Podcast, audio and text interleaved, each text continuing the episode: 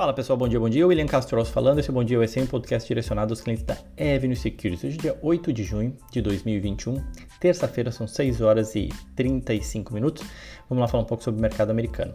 Mas antes, gostaria já de uh, convidar todos vocês hoje para participar do Warm Up Avenue, onde a gente vai falar um pouco mais dos assuntos aqui abordados no podcast.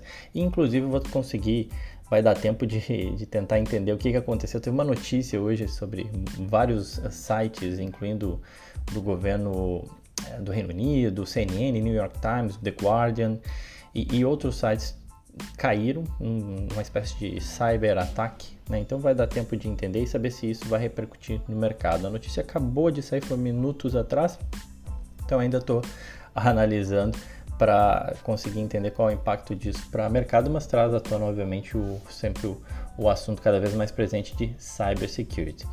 Além disso, convidar vocês também amanhã, na quarta-feira, o professor Fábio Fares. Para quem acompanhou o warm-up de sexta-feira, o Fábio, uma nova contratação da Evno, pra, tá, veio para nos ajudar aqui o, a, a, desenvolver um braço de, de educação na Evno e vai trazer conteúdo para vocês amanhã, na quarta-feira, junto com o Guilherme Zanin no warm-up. Então já faço o convite especial para amanhã, convidado especial Fábio, na quarta-feira, tá?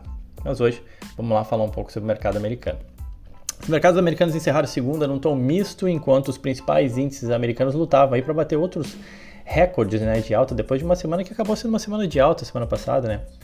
A gente não teve nenhum dado relevante por parte da economia americana ontem, né? Os investidores estão focados aí nos dados de inflação que saem essa semana. A gente tem o CPI, né, que é o índice de preço ao consumidor, programado para ser divulgado na quinta-feira. Em abril, vale lembrar, né, o CPI ele subiu 4,2% em relação ao ano anterior, o aumento mais rápido desde 2008. Se os preços continuarem a subir de forma acelerada, gera aquele risco né, de que o Federal Reserve, Banco Central Americano, recue nas suas políticas acomodatícias, aí, né, possa tirar estímulos do mercado. Além disso, no final de semana a gente teve os países do G7 chegando a um acordo sobre uma reforma tributária global, pedindo aí que as maiores corporações do mundo paguem pelo menos 15% de imposto sobre seus rendimentos. Grandes empresas como o Facebook e o Google já responderam inclusive favoravelmente a esse acordo. Por fim, né, a, gente, a saga das meme stocks, né, daquelas ações que são mais influenciadas pelas comunidades e fóruns de investidores, especialmente pessoas físicas do Reddit, tá? Continua todo vapor. A AMC ontem subiu 25% na segunda-feira, fechou, chegou a subir 25, fechou com quase 15% de alta. Enquanto as ações da GameStop e BlackBerry também estouraram dois dígitos de altas, mas lembrando sempre com uma volatilidade gigante, que é o que a gente tem visto nesses ativos. Dow Jones teve uma queda de 0,36 ontem, S&P 0,08 de queda, mas o Nasdaq uma alta de 0,49, influenciado positivamente pelo setor de biotech.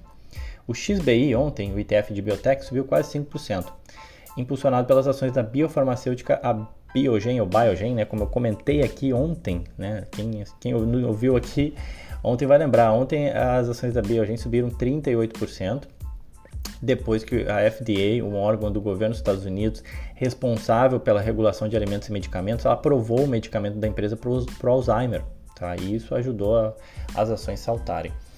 É, e aí eu sempre lembro né, que é sempre muito difícil saber qual dessas empresas possa, possa dar essa nova porrada, né, como a gente fala, essa alta repentina. Então uma forma de se expor a isso é através do ETF, que acabou subindo 5% ontem, que também né, suaviza quando alguma empresa não tem a sua droga aprovada e cai 20% num dia, coisa que pode acontecer, né? Então, para quem quer se expor de uma forma mais, é, mais suave, eu diria, com uma volatilidade menor do que um único ativo, você tem uma alternativa diversificada que é através do ETF, o XBI. Mas vamos lá, continuando. A gente também teve o setor de utilities com uma alta de 0,18 e na ponta negativa o setor de materiais básicos XLB com queda de 1,22, Industrials XLI com queda de 0,69 e o setor financeiro com queda de 0,65 XLF. Na segunda-feira o dólar fechou praticamente estável, 5,03. Para hoje, as bolsas asiáticas fecharam a sua maioria em queda na quinta-feira. Os investidores reagiram à divulgação de dados revisados sobre o PIB do primeiro trimestre do Japão, que indicaram que a economia encolheu 3,9%, melhor frente à estimativa de encolhimento de 5,1%, mas ainda assim não animou os investidores lá na Ásia. Na Europa, as bolsas europeias têm resultados positivos, os investidores aguardam divulgação dos dados sobre o crescimento da zona do euro e os dados sobre emprego relativos ao primeiro trimestre. Tá? com foco aí, obviamente, também em olhar a inflação na Europa. O índice Stock 600, que reúne as 600 empresas de todos os principais setores de 17 países europeus, sobe 0,6. E os futuros americanos estão se mantendo estáveis, né? Mas tem que olhar essa notícia aí em relação a esse cyber-ataque, até que ponto isso não pode eventualmente movimentar o mercado como um todo. Na agenda, a gente tem dados de balança comercial americana, que, né, que divulgam exportações e importações, saindo às 9h30 da manhã é, do Brasil, às 8h30 aqui dos Estados Unidos, e a oferta de empregos JOLT, é, né, o G-O-L-T. Né, o que, que é esse G-O-L-T? Job Openings and Labor Turnover Survey. Na tradução literal, seria uma pesquisa de ofertas de emprego e desligamento de funcionários. Sai hoje nos Estados Unidos, aqui às 11 horas da manhã do Brasil, 10 horas daqui dos Estados Unidos. Em termos de balanço, a gente não tem nada muito relevante para comentar. Bom, mas vamos lá, falar das aristocratas do dividendos, né, dos dividendos, né? Tema aqui desse podcast. A gente vai fazer uma série falando aí essa semana, a menos que surja alguma coisa muito, muito urgente ou, ou, extra, mas a ideia é a gente abordar essas ações, as aristocratas dos dividendos. Bom, primeiro, né, por que esse nome e por que da ideia, né? De onde é que surgiu isso? As aristocratas dos dividendos são as empresas que fazem parte do S&P 500, né? Então tem que estar no índice S&P 500 mas que também, né, não só isso, pagaram e aumentaram os seus dividendos por pelo menos 25 anos consecutivos. Então, é uma lista bem seleta né, de quem é, não só paga dividendos, mas tem aumentado os dividendos, mesmo em meio às diferentes crises. E eu sempre falo né, que, como o efeito do longo prazo, né, essas, algumas empresas elas atravessaram cenários de inflação maior ou menor, presidentes diferentes, é, crises diferentes, o mundo ia acabar de, de, diferentes formas e essas empresas elas continuaram é, lá produzindo, crescendo e pagando os dividendos, é, inclusive crescendo os dividendos. Obviamente que sempre tem o risco, e qualquer investimento tem risco, mas essa é a ideia né, do, das aristocratas do dividendo, são pegar essas empresas que pagam dividendos e cresceram dividendos por 25 anos consecutivos. Bom, a, a S&P, né, a S&P Global, que calcula diversos índices, ela desenvolveu esse índice em maio de 2005. E o mesmo ganhou uma atração, assim, né, as pessoas gostaram né, desse, desse índice, ou, da, da ideia, né. A S&P Global, a empresa, né, ela analisa e, e, atualiza anualmente a lista de empresas que se qualificam para receber esse título né, de uma aristocrata dos dividendos. Atualmente tem 66 empresas que preenchem esse requisito. Essa lista inclui empresas que são bem conhecidas de muitas pessoas, que muita gente usa né, seus produtos no dia a dia, né, como é o caso da Coca-Cola, a Procter Gamble, a 3M, a Johnson Johnson. Eu vou falar de três hoje. Essas empresas, de maneira geral, né, ainda, tendem a ser líderes em seus setores, né, ter uma posição de dominância em seus setores, possuem um fluxo de caixa resiliente né, e relativamente estável e um bom histórico de retornos anuais. Além disso, as ações tendem a sofrer menos com a volatilidade do que o mercado como um todo. Né? A gente fala que elas têm um beta menor, elas tendem a oscilar menos do que o mercado. Por outro lado, obviamente, nem tudo são flores, né? Vai lembrar que a gente viu durante alguns anos aí, especialmente os últimos anos, as ações de maior crescimento ganharem e apresentarem maior performance do que essas ações mais tradicionais. O que suscitou, inclusive, dúvidas né, se essa era uma boa estratégia de investimentos. Né? A gente viu as ações de tecnologia, uh, avançando, crescendo bastante e essas ações não andavam, né? É, mas isso mudou mais recentemente, né? As empresas de value e de dividendos têm performado bem de um ano para cá. É, mas, enfim, não, tem, não existe nada certo no mercado, né? Mas só trazendo o contraponto, que apesar de ter um histórico muito bom, nem tudo são flores, né? E além disso, obviamente, dado esse perfil mais estável, é razoável supor ou estimar um menor retorno esperado, né? Afinal, risco e retorno andam junto no mercado, não é mesmo? Bom, Ainda assim, para quem busca menos emoções, é uma forma de se investir com uma métrica bem definida e com foco no longo prazo. É, para aqueles que procuram uma maneira mais simples de baixo custo para investir em todo o universo das aristocratas, né, eu lembro sempre que tem o ETF, o NOBL, que reúne todas essas companhias. Ele basicamente segue essa, a, esse índice né, das aristocratas dos dividendos, com uma taxa de administração aí de 0,35. Você compra uma cesta com essas 66 empresas. Vou falar de três delas, vamos lá. Johnson Johnson, acho que é super conhecida, né? JNJ, fundada em 1886, tá? Johnson Johnson é uma das principais empresas de healthcare do mundo, de saúde cuidados com a higiene, especializada na produção de produtos farmacêuticos, utensílios domésticos, produtos de higiene pessoal. O segmento de saúde dela de consumo, né, inclui marcas super conhecidas como Listerine, Tilenol, e se fosse falar aqui a lista das, dos, da, dos produtos da Johnson Johnson, ela é gigante, né? É, e ela também tem um negócio de dispositivos médicos que vende produtos que variam de instrumentos cirúrgicos a dispositivos de medicina esportiva, por exemplo. Em 2020, a empresa reportou receitas ali que totalizaram quase 83 bilhões de dólares, um aumento de 1% em relação a 2019. Né? E vale lembrar que em 2020 né, foi um ano, um ano da pandemia. E mesmo assim os caras conseguiram entregar um crescimento pequeno, mas entregaram um crescimento de 1% em relação ao ano anterior, 2019.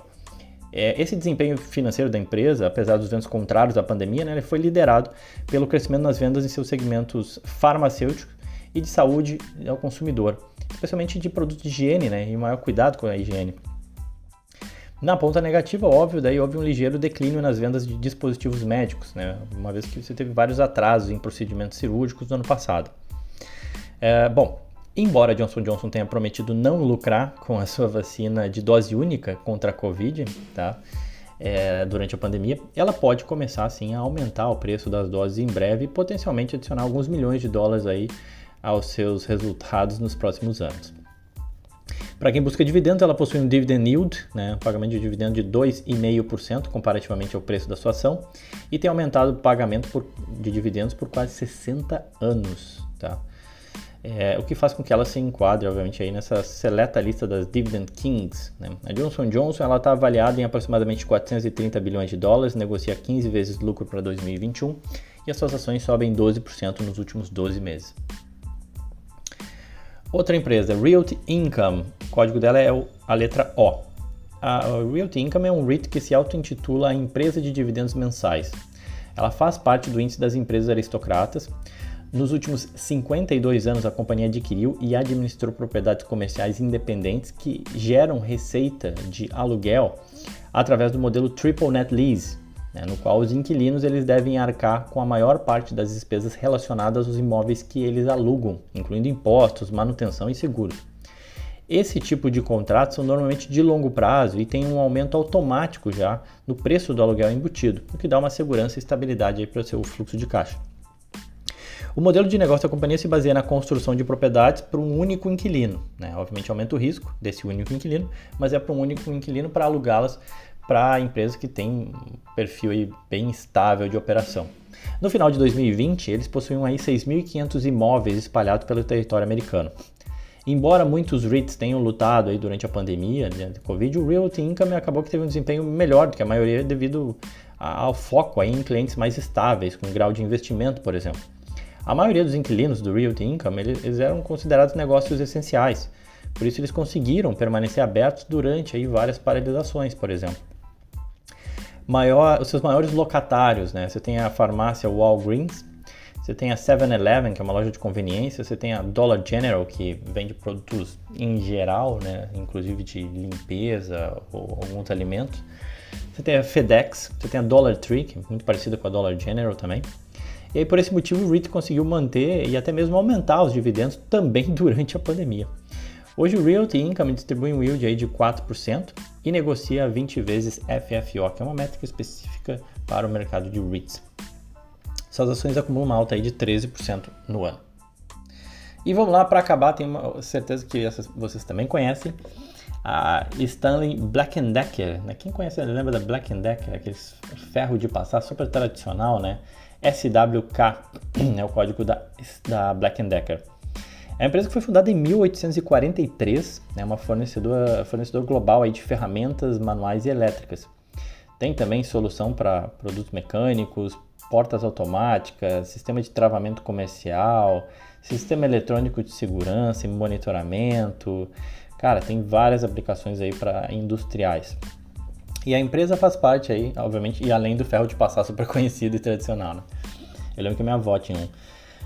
A empresa faz parte da lista de, das aristocratas dos dividendos, é, e porque tem um histórico de crescimento de dividendos por 52 anos consecutivos. Atravessou a, a crise de 2008, presidentes, os dois Bush, Obama, Clinton e por aí vai, sempre aumentando dividendos.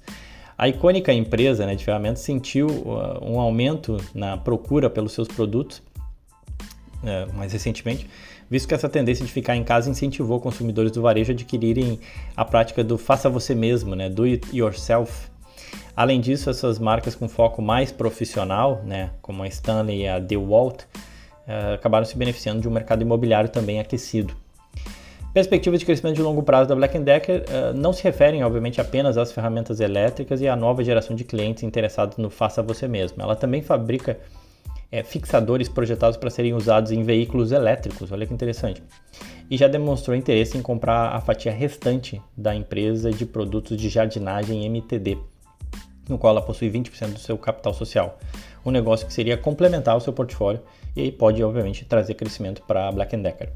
Em 2020, a companhia gerou 14,5 bilhões de dólares em receita, sendo 80% desse total advindas aí do segmento que engloba suas ferramentas e equipamentos para armazenamento.